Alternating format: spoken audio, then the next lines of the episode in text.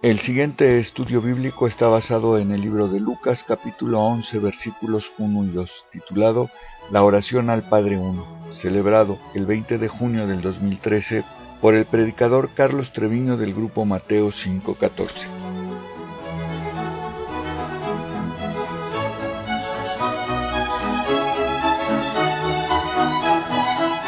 Capítulo 11, versículo 1 la palabra de Dios en este versículo 1 y 2. Eh, dice, dice así, aconteció que estaba Jesús orando en un lugar y cuando terminó, uno de sus discípulos le dijo, Señor, enséñanos a orar como también Juan enseñó a sus discípulos. Y les dijo, cuando oréis, decir. Y esto es lo que vamos a ver el día de hoy. Vamos a ir desmenuzando eh, este, esta oración tan preciosa y en esta ocasión vamos a hablar un poco en general. Decía yo que este pasaje muchos de nosotros lo tenemos memorizado. Pero vamos a ver que aunque está para memorizarse, también está para comprenderse. Dios nos da una enseñanza profunda en este, en este pasaje. Entonces, vamos a ver la oración al Padre, Lucas 11, 1 y 2. Qué instrumento tan poderoso es la oración. El poder ir hasta los cielos mismos y hablar con Dios. Decirle lo que queramos, realmente platicar con Él. Eh, inclusive si abrimos nuestras Biblias en Hebreos, Hebreos capítulo 4, eh, me estoy acordando de este, de este versículo realmente muy bonito, muy poderoso, que tiene una gran promesa para todo cristiano, para todo aquel que ha invitado a Cristo a su corazón. En el capítulo 4, versículo 14. Hebreos 4, 14. Y dice así, por tanto, teniendo un gran sumo sacerdote que traspasó los cielos, Jesús, el Hijo de Dios, retengamos nuestra profesión, porque no tenemos un sumo sacerdote que no pueda compadecerse de nuestras debilidades, sino uno que fue tentado en todo según nuestra semejanza, pero sin pecado. Y aquí está, acerquémonos pues confiadamente al trono de la gracia para alcanzar misericordia y hallar gracia para el oportuno socorro. Nosotros, nosotros confiadamente podemos ir al mismo trono de Dios y hablar con Él y pasar, pasar tiempo con Él. Qué actividad tan importante es la oración. Y no es una obligación, no es algo que tengo que hacer, sino que sencillamente es una manera, una manera de vivir que empieza a fluir a razón de que yo ya tengo comunicación con Dios porque Él es el Señor de mi vida. Mateo 26, 41. Aquí hay muchísimos versículos y los voy a mencionar, aunque no todos los puedo leer porque sí son muchos. Y dice Mateo 26, 41, para que veamos qué importante es la oración. Velad y orad para que no entréis en tentación. El espíritu a la verdad está dispuesto, pero la carne es débil. Dios quiere que nosotros oremos, oremos, oremos. Lucas 18, 1. Lucas, capítulo 18, versículo 1. Dice así, también Lucas 18, 1, también les refirió Jesús una parábola sobre la necesidad de orar siempre y no desmayar. ¿Mm? Entonces sí es muy importante la oración. Romanos 12, Romanos 12, 12. Dice Romanos 12, 12. gozosos en la esperanza, sufridos en la tribulación, constantes, constantes en la oración. Inclusive hay un versículo pequeño que la próxima vez que te exijan que te memorices un versículo, pues agarras ese. Primera de Tesalonicenses 5:17, ¿qué dice Tere? Orad sin cesar. ¿eh? El mandato de Dios que oremos sin cesar. Que la oración sea realmente un hábito constante en nuestra vida. Un momento para estar con Él en, en oración, pero el resto del día tener una actitud de estar en contacto con Él. Eso es orar sin cesar. Todo el día Él está conmigo, todo el tiempo Él va y viene conmigo y tenemos comunicación constante. Es realmente el arma, una de las armas del cristiano. Filipenses 4.6. Filipenses capítulo 4, versículo 6. Aquí vemos cómo es tan importante la oración. Dice, por nada, por nada estéis afanosos, sino sean conocidas vuestras peticiones delante de Dios en toda oración y ruego con acción de gracias. Cuando empiezo a afanarme, en lugar de estar afanado, yo mejor voy con las peticiones a Dios. Y voy a Él con acción de gracias, diciéndole gracias Dios porque esto me hace acercarme a ti y estar muy agarrado muy agarrado de, ti. Nuestra comunión tan eh, con Dios, nuestro instrumento de oración, es tan importante que está por toda la Biblia. Y en realidad esta página que tengo aquí está llena de versículos. Y los voy a citar para que salgan en el texto. No puedo este, mencionarlos todos, porque Toño tiene que llegar a su casa antes de las 12 de la noche. si no, se vuelve calabaza, ¿verdad? Entonces, no podemos dejarlo ir de esa manera. Eh, pero es tan importante que realmente sí está por todos lados. En el Antiguo Testamento vamos a empezar a citar algunos. David constantemente, y voy a citar algunos y otros nada más, la pura cita. Salmos 65, Salmos 65, 2.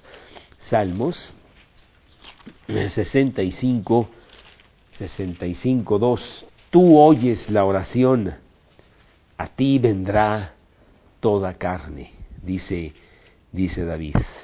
Y más adelante en Proverbios 15, 29, ahí mismo en la Biblia, Proverbios 15, 29. Dice, Jehová está lejos de los impíos, pero Él oye la oración de los justos. Inclusive Dios se deleita en que nosotros oremos, que nosotros vayamos a Él. Proverbios 28, 9. ¿Mm? Dice, abominación es a Jehová el camino del impío, mas Él ama al que sigue la justicia en, otra Proverbios Proverbios perdón sí me equivoqué. Proverbios 20, 15 8 15 8 aquí está. 15 8 el sacrificio de los impíos es abominación a Jehová mas la oración de los rectos es su gozo. ¿Mm? entonces ah, sí Dios quiere que nosotros oremos y oremos y oremos y de esa manera reflejar nuestra confianza en Él, porque vamos y vamos y le pedimos y le pedimos. Y yo le pido porque Él me puede dar lo que yo le pido, sino para que le pido. Y al pedir refleja confianza. Primera de Crónicas 5.20. Primera de Crónicas capítulo 5, versículo 20. Y fueron ayudados contra ellos. Y los agarenos y todos los que con ellos estaban se rindieron en sus manos, porque clamaron a Dios en la guerra y les fue favorable, porque esperaron, esperaron en Él. ¿Mm? La oración y lo importante que es, plasmada totalmente en la Biblia. Te voy a poner algunos ejemplos del Antiguo Testamento para que veas cuán importante es. Empezando desde Abraham, bueno, empezando desde, pero Abraham, Génesis 20, 7 y 17, Génesis 20, 7 y 17, Abraham eh, era una persona que oraba, oraba a Dios para contarle a Dios de sus, sus necesidades. 7, 27. Ahora pues devuelve la mujer a su marido, porque es profeta, y orará por ti, y vivirás. Y si no la devolvieres, sabe que de cierto morirás tú y todos los tuyos. Esta es una, la mujer de Abraham que este rey Abimelech se la había quitado. Y el 17, entonces Abraham oró a Dios. Y Dios sanó a Abimelech y a su mujer y a sus siervas y tuvieron, tuvieron hijos. Más adelante vemos también a su hijo Isaac, que ora por Rebeca, Génesis 25, 25, 21. Génesis 25, 21, que dice, y oró Isaac a Jehová por su mujer que era estéril, y lo aceptó Jehová y concibió Rebeca su, su mujer. ¿Mm? Moisés ora por Israel, números 14, 13, números 14, 13, esto no lo vamos a, seguir, me voy a tener que saltar algunos. Ana ora por tener un hijo, primera de Samuel, capítulo 1, versículo, versículo 10. primera de Samuel 1, versículo, versículo 10, pero aquí está primera de Samuel 1, 10. Ella con amargura de alma oró a Jehová y lloró abundantemente, porque ella quería tener un hijo y Dios se lo concedió. Bueno, David también es una persona que ora constantemente. Eh, segunda de Samuel 7, 18 al 29, no lo voy a leer. Salomón, que dedica el templo que acaba de edificar. Primera de Reyes 8, 8, 22. Primera de Reyes 8, 22. Dice así, Primera de Reyes 8, 22. Luego se puso Salomón delante del altar de Jehová en presencia de toda la congregación de Israel, y extendiendo sus manos al cielo, dijo, Jehová, Dios de Israel, no hay Dios como tú, ni arriba en los cielos, ni abajo en la tierra, que guardas el pacto y la misericordia a tus siervos, los que andan delante de ti con todo su corazón. Es una oración de celebración por el templo que ya había acabado Salomón. Elías, que ora por el hijo de la viuda que está muerto y, resucita, Primera de Reyes 17, 21. Primera de Reyes 17, 21. Y la atendió y se tendió sobre el niño tres veces y clamó a Jehová. Y dijo Jehová, Dios mío, te ruego que hagas volver el alma de este niño a él. Y luego Segunda de Reyes 4.33.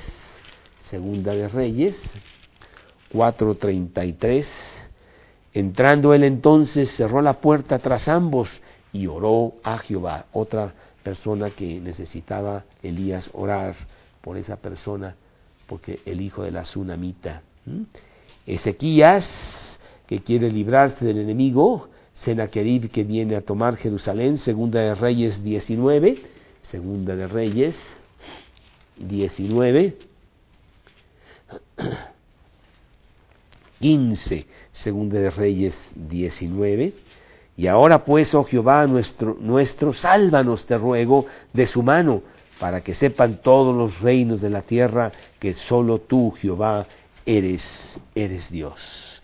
Después él mismo pide también por sanidad, segunda de Reyes 20, versículo 2. Entonces él volvió su rostro a la pared y oró a Jehová y dijo, te ruego, oh Jehová, te ruego que hagas memoria de que he andado delante de ti en verdad y con íntegro corazón, y que he hecho las cosas que te agradan. Y lloró Ezequías con gran, con gran lloro. Y vemos como todas estas personas oran y, oran y oran a Dios. David, cuando él tuvo su pecado con Betsabé, capítulo 51 de Salmos, 51, 51, 2. Salmos 51, 51, 51, 2. Ten piedad de mí, oh Dios, conforme a tu misericordia, dice el 1. Conforme a la multitud de tus piedades, borra, borra mis rebeliones. Lávame más y más de mi maldad y límpiame de mi, de mi pecado. Bueno, Jonás, Jonás ora a Dios cuando está en el vientre de este gran pez, allá en, ah, en Jonás capítulo, capítulo 2. Jonás capítulo, capítulo 2 dice, entonces oró Jonás a Jehová, su Dios, desde el vientre del pez, y dijo, ahí vemos a Jonás también, pues orando, orando a Dios por sus, sus necesidades. Jonás 2.1, Jonás 2.1, y después Esdras, capítulo 9, versículo 5, Esdras, que está antes de los Salmos y, eh, y antes de Job, el libro de, de Esdras, que llega a Jerusalén cuando Jerusalén está ya totalmente destruido, capítulo, capítulo 9, versículo 15, 9.15, en donde dice, oh Jehová Dios de Israel, tú eres justo, pues que hemos quedado un remanente que ha escapado como en este día. Henos aquí delante de ti en nuestros delitos, porque no es posible estar en tu presencia a causa, a causa de esto. Entonces él también, y Nehemías, en el siguiente libro, Nehemías capítulo 1, versículo 4, cuando oí estas palabras me senté y lloré, e hice duelo por algunos días y ayuné y oré delante del Dios de los cielos. Daniel, el libro de Daniel, capítulo 9, en el versículo, en el versículo 1, que está allá en, después de Jeremías y de Ezequiel, el libro de Daniel, en el capítulo 9, versículo 1 en el primer año de Darío, hijo de Asuero, de la nación de los Medos, que vino a ser rey sobre el reino de los caldeos, en el primer año de su reinado, yo, Daniel, miré atentamente en los libros, dice él, versículo 3, y volví mi rostro a Dios el Señor, buscándole en oración y ruego, en ayuno, silicio y, y ceniza. Entonces vemos como en el Antiguo Testamento por todos lados está, está la oración. Qué importante es. Estamos recorriendo libro tras libro y he dicho solamente algunos. ¿eh? Está plasmado la gran actividad de la oración de parte de todas las personas que claman a Dios. Pero bueno, en el Nuevo Testamento es igual. Vemos desde los evangelios cómo hay oración por todos lados. La profetisa Ana, Lucas 2.37, Lucas capítulo 2, versículo 37.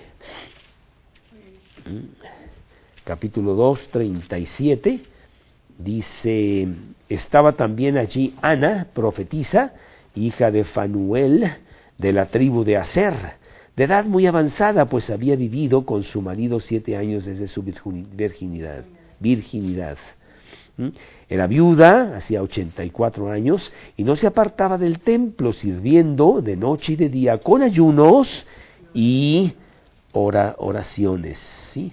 Los apóstoles mismos, aquí en Hechos, capítulo 1, versículo, versículo 4, versículo 14, Hechos 1, Hechos 1, 1.14.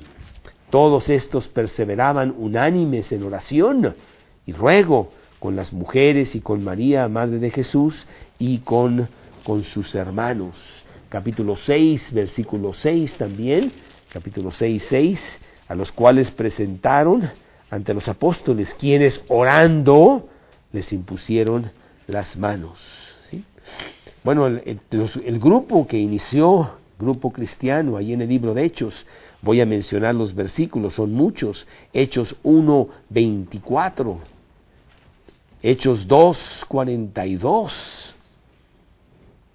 Hechos 4, 23 al 31. Hechos 12, 5. Y también el 12. Hechos 13, 3. Cada capítulo tiene descripción de personas que están orando. Vemos a Pedro y a Juan orando en Hechos 8, 14 y 15. Hechos 8, 14 y 15, cuando los apóstoles está, que estaban en Jerusalén oyeron que Samaria había recibido la palabra de Dios, enviaron allá a Pedro y a Juan, los cuales habiendo venido, oraron con ellos, por ellos, para que recibiesen el, el Espíritu, el Espíritu Santo. ¿Mm? Vemos a Pedro nuevamente en el capítulo 9, versículo, versículo 40. Entonces, sacando a todos, Pedro se puso de rodillas y oró, volviéndose al cuerpo, dijo, Tabita, levántate. Y ella abrió los ojos y al ver a Pedro se se incorporó. Bueno, son muchos versículos, no los tienes que seguir todos, pero sí los quiero mencionar para que estén en la grabación. Hechos capítulo 11, versículo 5, que dice, y estaba yo en la ciudad de Jope orando, dice Pedro, y vi un éxtasis, en éxtasis una visión, algo semejante a un gran lienzo. Él estaba orando en ese entonces. Pablo mismo también, Hechos 9, 11, Hechos 9, 11, y vino el, y vio el cielo abierto que descendía al, perdón, 9, 11, ahí me equivoqué, sí, y el Señor le dijo, levántate y ve a la calle que se llama derecha y busca en casa de Judas a uno llamado Saulo de Tarso, porque he aquí él ora. Y también el 16, 25, 16, 25 aquí de Hechos, pero a medianoche, orando, Pablo y Silas cantaban himnos a Dios y los presos los, los oían. Después 20.36 y 21.5. Vamos a leer el de 21.5. 21.5 que dice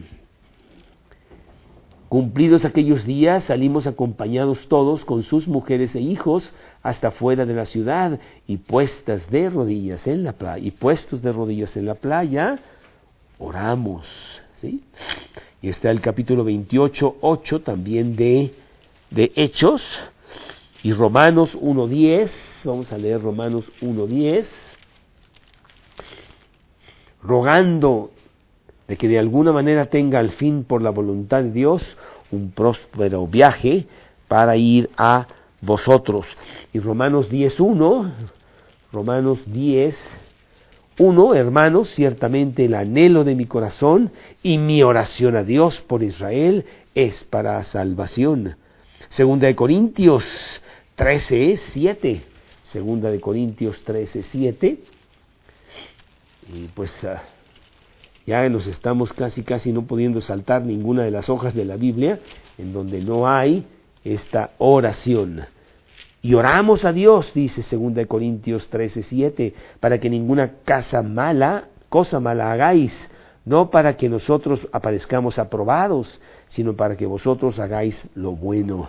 Oramos, oramos a Dios. bueno, eh, también 13, 9, por lo cual nos gozamos de que seamos nosotros débiles y vosotros fuertes, y aún oramos por vuestra perfección. Y luego el libro que mencionabas tú, Lita, Efesios. Efesios tiene una oración preciosa ahí en el capítulo 1, versículo 16. Por esta causa también yo, dice Pablo, habiendo oído de vuestra fe en el Señor Jesucristo y de vuestro amor para con todos los santos, no ceso de dar gracias por vosotros haciendo memoria de vosotros en mis oraciones, para que el Dios de nuestro Señor Jesucristo, el Padre de Gloria, os dé espíritu de sabiduría y de revelación en el conocimiento de Él. Efesios 3, 14 al 21, si lo quieres anotar nada más. Y luego Filipenses 1, 4, el siguiente libro. Te digo que esto está por todos, por todos lados. Siempre en todas mis oraciones, rogando con gozo por todos vosotros, que es Filipenses 1.4, y luego también allí en ese primer capítulo del 9 al 11. Y esto pido en oración, que vuestro amor abunde aún más y más en ciencia y en todo conocimiento.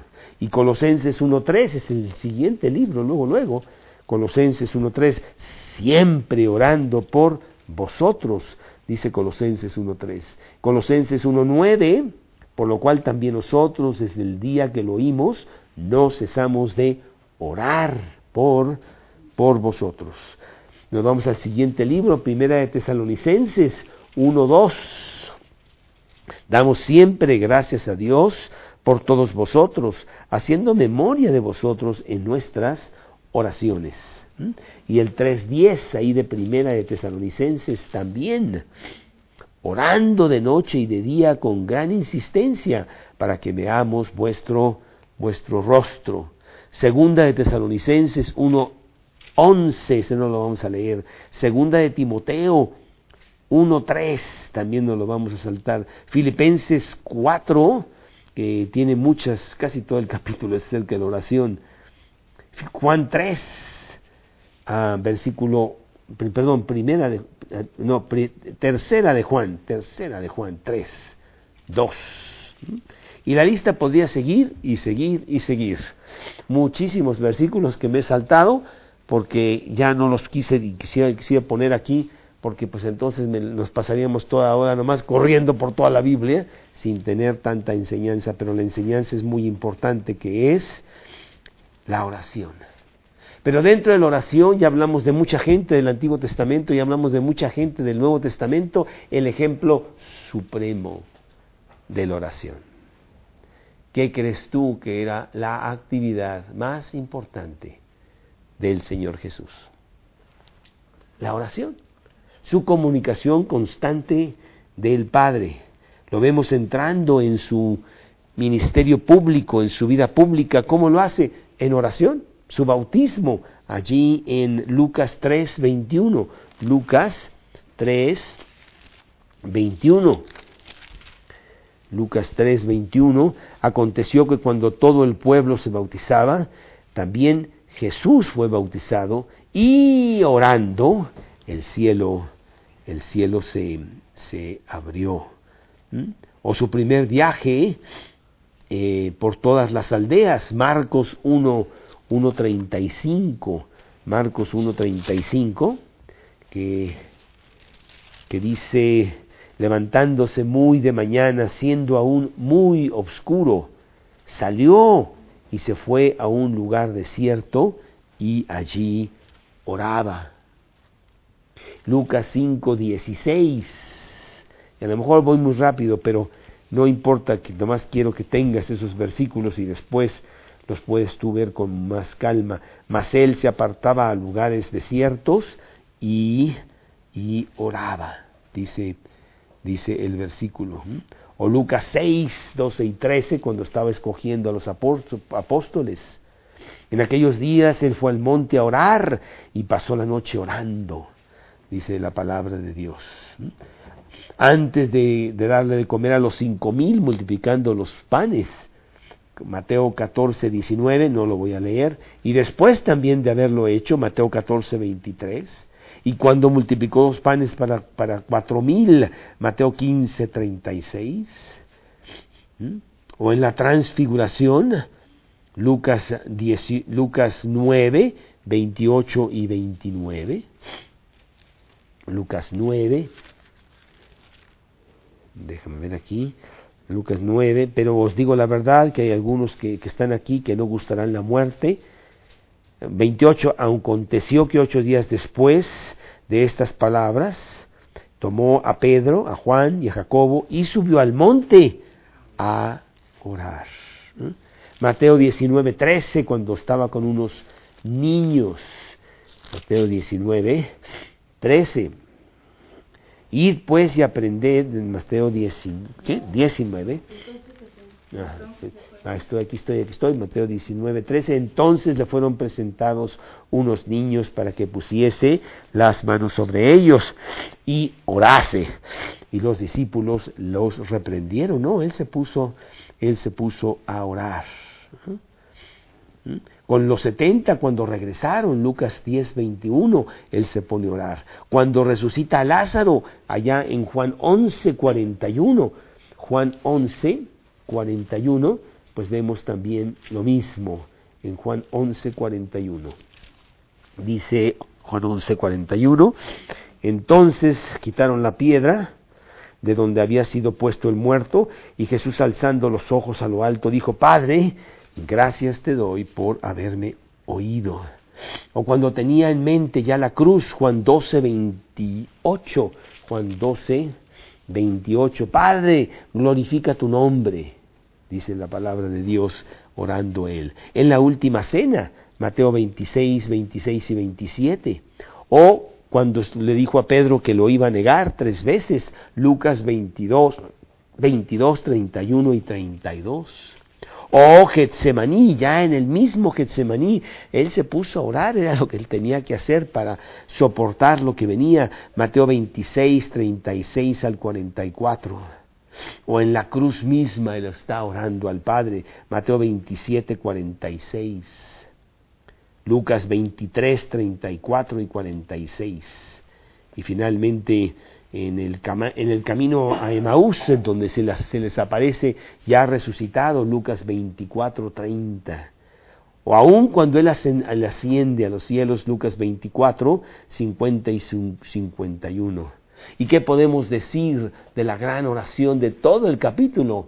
Que es el sacerdote que intercede por los suyos, Juan 17. Todo el capítulo es una oración maravillosa de, de de Jesús. Entonces, pues no sé si ya enfaticé un poco el hecho de que, óyeme, esto ha de ser muy importante, mira nada más todo el tiempo que Jesús está, que Dios está enfatizando el tema de, de, la, de la oración. Y en nuestro pasaje también lo enfatiza, fíjate, Dice aquí en Lucas 11.1, aconteció que estaba Jesús, ¿qué estaba haciendo Jesús? Orando, en un lugar. ¿eh? Sí, también ahí mismo ah, es un lugar de oración. Y bueno, y esta sección, este pasaje, eh, es una parte abreviada de otro pasaje que está en Mateo 6. Allá se habla de la oración al Padre, el Padre nuestro, y aquí también. Y sin embargo son dos diferentes ocasiones, porque una es en Galilea cuando está, es parte del sermón de la montaña, Mateo 6, y aquí es cuando ya está yendo hacia Jerusalén a morir, en Judea. ¿sí?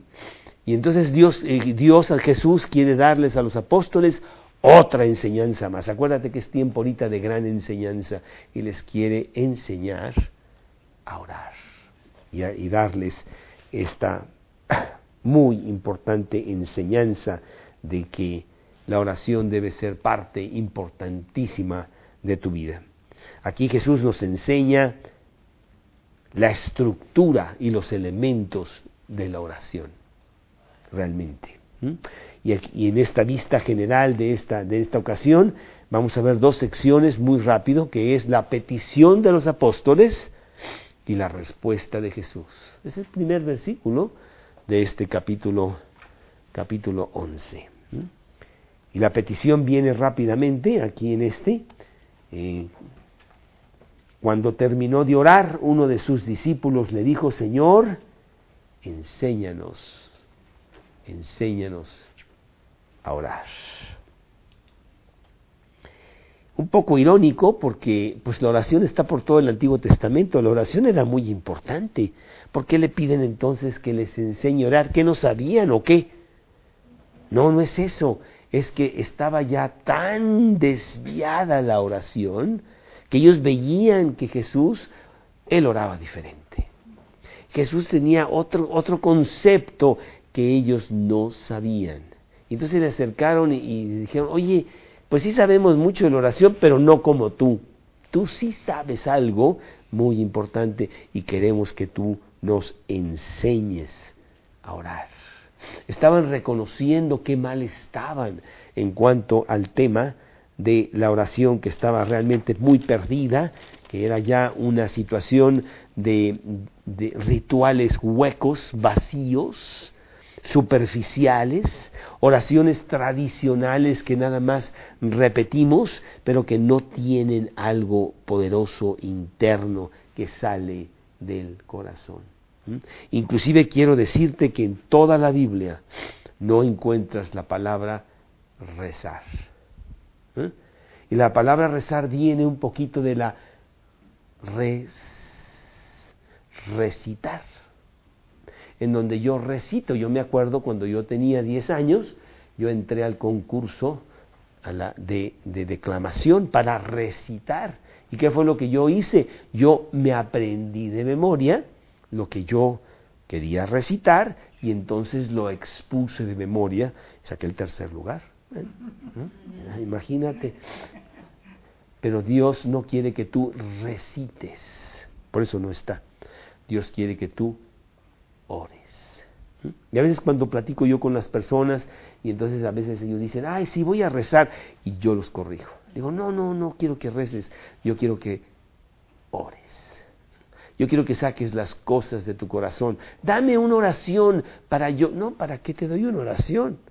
No, pues hágala, hazla tú. Que cuando yo voy a desayunar con Toño, llevo ya un este, escrito para contestarle a él. Hola Carlos, Ah, hola Toño. ¿Cómo estás? Aquí está. Muy bien, ¿y tú? ¿No? No, no es así, ¿verdad? Si no sale del corazón, pues tú contestas y salen espontáneamente. Y eso es lo que Dios quiere que hagamos con Él, que nosotros platiquemos, ¿sí? Pero los ah, religiosos de esos tiempos, los fariseos, los ah, escribas, ¿verdad?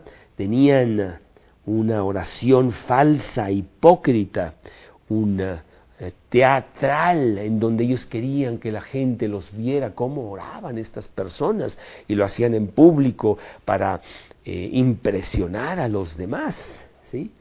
Y eso no es lo que es una oración. ¿Para quién es la oración? ¿Para los oyentes que están allí o realmente es para Dios? Inclusive si vamos a Mateo 6, porque como esta es una situación abreviada, hay cosas en Mateo 6 que no están aquí y que se deben mencionar como parte de la importancia de la oración. Aquí en Mateo 6, empezando en el versículo 5. Lo primero que dice es precisamente que no hagamos oraciones en público para impresionar a los demás. Mateo 6:5, cuando ores, no seas como los hipócritas, porque ellos aman el orar en pie en las sinagogas y en las esquinas de las calles para ser vistos de los hombres. De cierto os digo que ya tienen su recompensa. Mas tú cuando ores, entra en tu aposento y cerrada la puerta, ora a tu Padre que está en secreto, y tu Padre que ve en secreto te recompensará en público. Vamos con Dios a un lugar apartado, queremos concentrarnos, tenemos una audiencia con el Rey de Reyes, con el Señor de Señores, nos ha concedido que nosotros vayamos a esa audiencia y queremos sacarle jugo y no quiero distracciones, tengo tantas cosas que decirle, tengo tanto que platicar con Él, ¿verdad? Entonces dice que vayas a ese lugar secreto tuyo. Y luego el siguiente versículo es una amonestación fuerte. Y orando, no uséis vanas repeticiones, como los gentiles que piensan que por su palabrería serán oídos. ¿sí? Entonces, bueno, pues a lo mejor el Padre nuestro no lo sabemos de memoria, pero aquí me está diciendo que Dios no, no quiere que tú eh, le recites 15 veces el Padre Nuestro. Después de la primera, él mismo dice, ya, ya, ya, yo también me lo sé, ya, ya estuvo bien. Mejor cuéntame lo que te pasó y dime tus cosas y cómo te sientes, ¿no? Eso es lo que, lo que Dios quiere. Y bueno, no quiere decir que esté mal que nosotros memoricemos el Padre Nuestro, no, pues qué bueno, pero no es la función del Padre Nuestro que tú lo memorices y nada más lo recites, ¿sí? No, no, no quiere, no quiere eso, eso Dios. El versículo 8 enfatiza eso, no os hagáis pues semejantes a ellos, porque vuestro Padre sabe que, qué cosas, de qué cosas tenéis necesidad antes de que vosotros, de que vosotros le, le pidáis. Entonces ellos, los apóstoles, estaban muy deseosos de que Jesús les enseñara a, a orar. No que les dijera oraciones a repetir, enséñame cómo. No qué, cómo. ¿Mm? Y bueno, yo me acuerdo cuando yo empecé a ir a los estudios, 1977, esta persona que se llamaba Silvestre, nos juntábamos en un Denis los domingos en la tarde a platicar, a compartir y decían muchas cosas, a mí me interesaba mucho, yo estaba apenas explorando la Biblia y luego él oraba. Ay, me encantaba cómo él oraba. Y lo hacía tan espontáneo, tan bonito, tan... Y yo decía, pues, traer acordeón ahí, lo leía o algo, ¿verdad? No, para nada, sencillamente decía lo que estaba, lo que estaba en su corazón. Y desde ese entonces dije, ay, qué bonito, qué maravilloso. Yo, yo quiero, yo quiero orar así, a ver si, a ver si me enseñan. ¿Cómo? ¿Cómo? ¿Mm? Inclusive la primera predicación que yo tuve, Toño, la primera, eh, oficial, porque sí tuve algunas que no eran oficiales, sino que yo nomás me metí y dije algunas palabras. Pero esta sí me dijeron, llegué al estudio, el predicador me dice, tengo que salir, ahí tengo una urgencia, ahí diles algo. Y me dejó ahí, ¿cómo que diles algo? Pero bueno, no sé exactamente qué dije, pero estaba yo leyendo este libro, que ahí lo tengo, Aventuras en oración. ¡Ay, qué bonito libro! Y entonces compartí lo que yo estaba leyendo en ese libro sobre las aventuras en la, en la oración. Así venían los uh, discípulos a Jesús, oye, enséñanos a orar. Te hemos visto, tú oras casi siempre solo, te vas por allá, pero ya te hemos cachado, ¿eh? Y este, y, bueno, a veces nos permites que andemos por ahí y te hemos visto que tú entras en una comunión muy profunda con el Padre, de que tú, pues, eh, hay algo especial, algo muy fuerte que tú tienes para comunicarte con el Padre. Nosotros queremos eso. No queremos las oraciones que hoy vemos en las iglesias ahí, los fariseos se levantan y entonces dicen y la verdad sí las sentimos huecas, sí las sentimos eh, superficiales, vacías. Y en cambio aquí vemos algo muy profundo. Enséñanos, enséñanos a orar. Inclusive en el mismo pasaje aquí de Lucas 11, eh, los apóstoles dicen otra cosa importante en, esa, en ese versículo. Ah, ya me pasé, Lucas, Lucas 11. Dice, aconteció que estaba Jesús orando en un lugar y cuando terminó uno de sus discípulos le dijo, Señor, enséñanos orar, como también Juan enseñó a sus discípulos. Nosotros vemos algo especial en Juan el Bautista. Él no es del montón, ¿eh? Él no es otro religioso más que anda ahí. No, no, no, para nada. Tiene algo especial y vemos cómo sus discípulos, sus discípulos han aprendido de él, de él a orar. Lucas 5, 33. Lucas 5, 33 que dice, entonces ellos le dijeron, ¿por qué los discípulos de Juan ayunan muchas veces y hacen oraciones? Y asimismo los de los fariseos, pero los tuyos comen y beben. O sea, ellos veían algo importante que hacían los discípulos de Juan y los diferenciaban con los discípulos de los fariseos.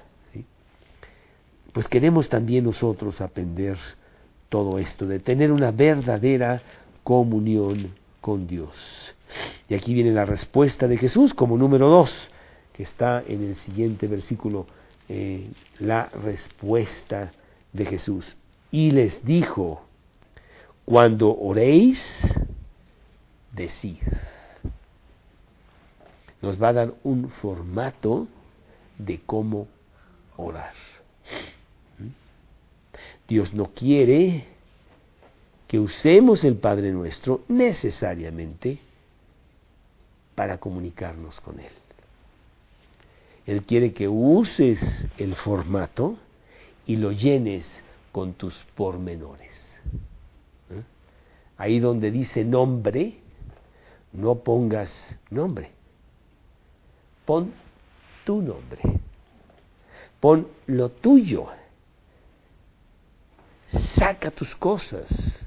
Puedes usar este formato, pero Él quiere lo tuyo. Y que le hables desde, desde, su, desde tu corazón. ¿Sí? Y Él les da a este muy conocido Padre Nuestro, no para que lo reciten, aún se canta. La canción del Padre Nuestro es muy bonita, a mí me gusta mucho, pero les fue dado como un esqueleto, como una estructura para toda oración, pues que tiene los elementos básicos que Él quiere, debemos tener en nuestra, en nuestra oración.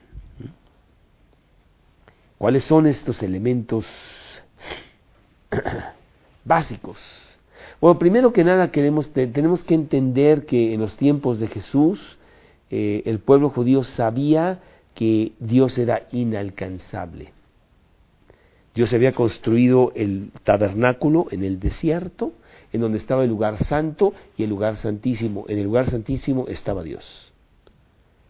Nadie podía entrar al lugar santísimo, nadie. Había un velo. El sumo sacerdote, una vez al año, en el día de la expiación, entraba con mucho cuidado porque se podía morir a la presencia de Dios para pedir por sus pecados y por los pecados del pueblo, una vez al año. Y tenía que salir rápidamente, ahí estaba Dios, pero el pueblo no podía ir para allá. Era inalcanzable. ¿Qué pasó cuando Cristo murió? Cuando Cristo murió, dice la palabra de Dios, ¿qué fue lo que pasó? El velo del templo se rompió. Cristo está en la cruz muriendo y él dice, consumado es. Él muere en ese momento y dice que allá en el templo el velo se rasgó de arriba abajo. Vamos a leerlo, está en Mateo, Mateo 26. Mateo Mateo 26 o 27, déjame ver, déjame ver. Aquí está. Aquí está Mateo 27, 51. Valentina, Mateo 27, 51. Y dice, he aquí, el velo del templo se rasgó en dos, de arriba abajo. Fíjate qué, qué detalle. Se rasgó, ¿de dónde? ¿Quién lo rasgó? Dios lo rasgó. Ahora, no era un velo de esos de lino fino, azules bien bonitos. No, no, no. Era un velo de lino y de otros materiales enlazado con, ah, con cosas metálicas. Era una cosa muy, muy pesada. ¿sí? Entonces, no que es que el viento nomás llegó y lo rasgó, no, pues eso no se rasga. Es que Dios mismo lo partió. ¿Por qué lo partió? Porque habría Dios el lugar santísimo con la muerte de Cristo. Ahora todo aquel que quiera puede entrar al lugar santísimo. Bueno, ese mismo día yo creo que los fariseos todos asustados mandaron traer al que repara eh, los velos, ¿verdad? Oye, repáralo y no sé qué, y porque oye, vamos a morir aquí en la presencia de Dios, es el lugar santísimo. ¿Sí? Y es que Dios, no entendieron que Dios estaba rompiendo ya la, el obstáculo, porque Cristo lo había roto, para que todo aquel fuera a Cristo y pudiera tener comunión diaria con Él. Bueno, como no entendieron, porque volvieron otra vez a, reparar ahí el velo, dijo Dios, ay, como no entienden, no entienden, pues bueno, pues entonces voy a destruir todo el templo. Y en el año 70 no quedó piedra sobre piedra, ¿no? Ya no había manera de, pues, de volver a reparar el lugar santísimo. Entonces, desde ese entonces, nosotros tenemos una entrada directa a Dios, para que con la oración nosotros podamos ir a Él. ¿sí? ¿Y cuántas, ah, ah, bueno, versículos que ya vimos, muchos? Salmos 18, 6, Salmos 145, 18, Salmos 50, 15, Salmos 91, 15. Los elementos de la oración son, primero, la adoración. Y vamos a verlo despacito ¿eh? en las siguientes pláticas, pero primero es Dios, Padre nuestro que estás en los cielos. Primero es la adoración. Segundo, gratitud. Tercero, reconocer su santidad. ¿eh? Santificado seas tú.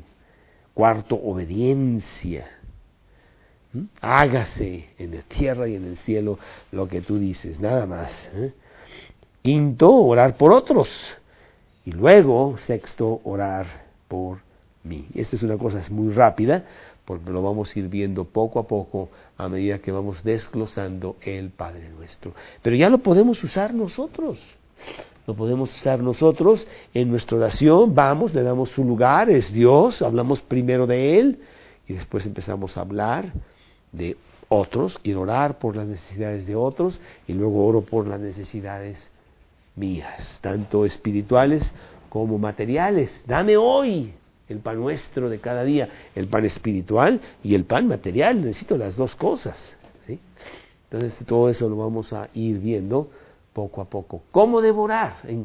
bueno, primero que nada, Dios no nos dice, porque en el Antiguo Testamento, y ya no quise poner miles de versículos en donde vemos gente orando a solas, en público, parados, sentados, arrodillados, con los ojos cerrados, con los ojos abiertos, en voz alta, en voz baja, acostados, o sea, como quieras, realmente no importa, ¿verdad? En el coche si quieres también, ahí vas a platicando tú, tú con Dios. ¿eh?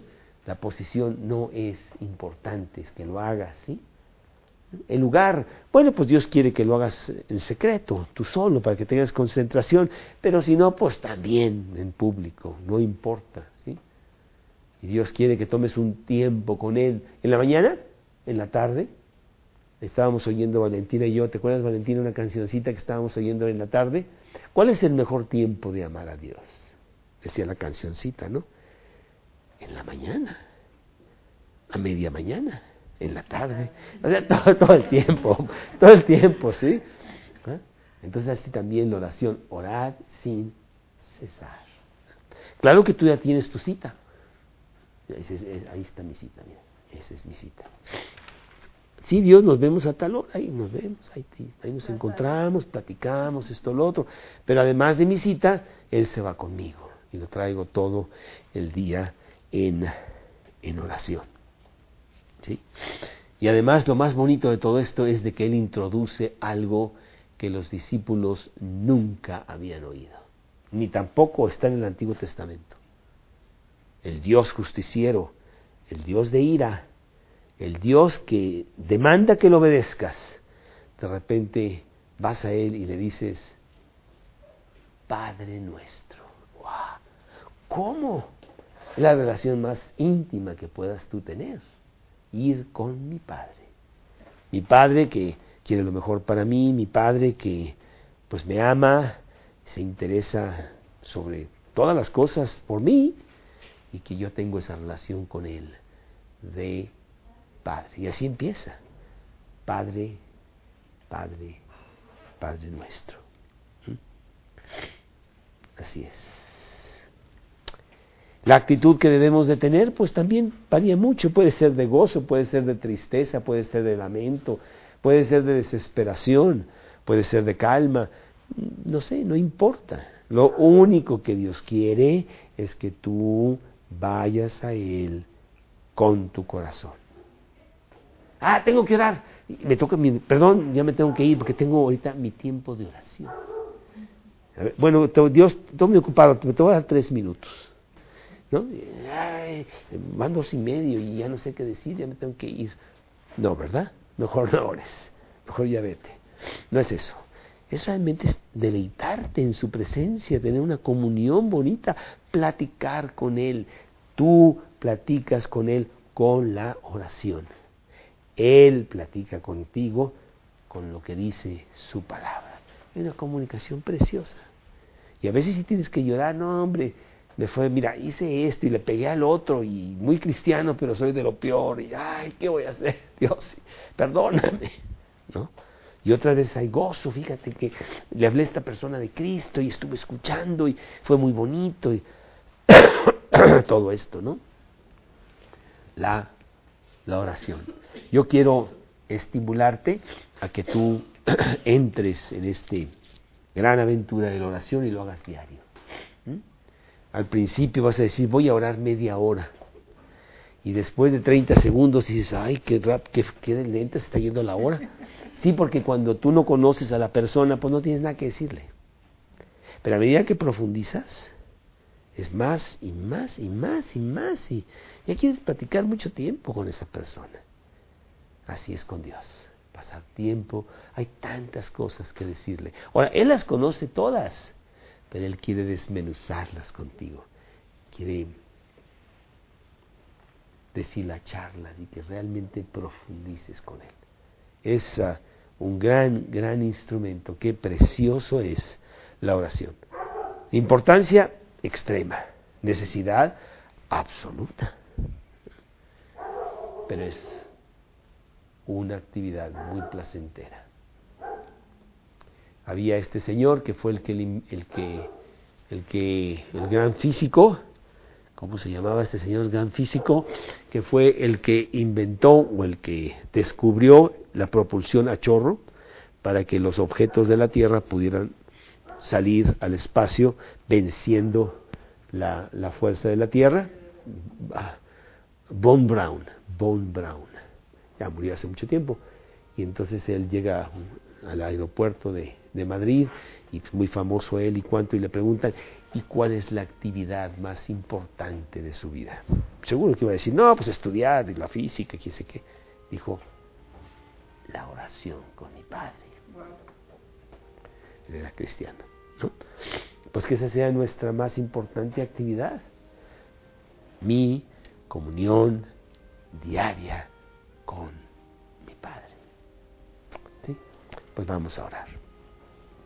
Señor, qué precioso que nos das este gran instrumento de una comunión, directa, una comunión sin interrupción, sin interferencia para contigo, Señor. Ahora podemos entrar al trono de la gracia y estar ahí contigo. El gran sumo sacerdote que traspasó los cielos y se sentó a la diestra del Padre. Podemos ser ahí nuestro gran abogado para con el Padre y exponer todo, nuestras peticiones, nuestras alegrías, nuestros fracasos, nuestro arrepentimiento cuando caemos. Señor, gracias por este instrumento. Te pedimos que lo usemos y con él poder hablarle a muchos de Cristo, que se proyecte nuestra personalidad hacia afuera en una comunión profunda contigo. Te lo pedimos en el nombre de Cristo Jesús.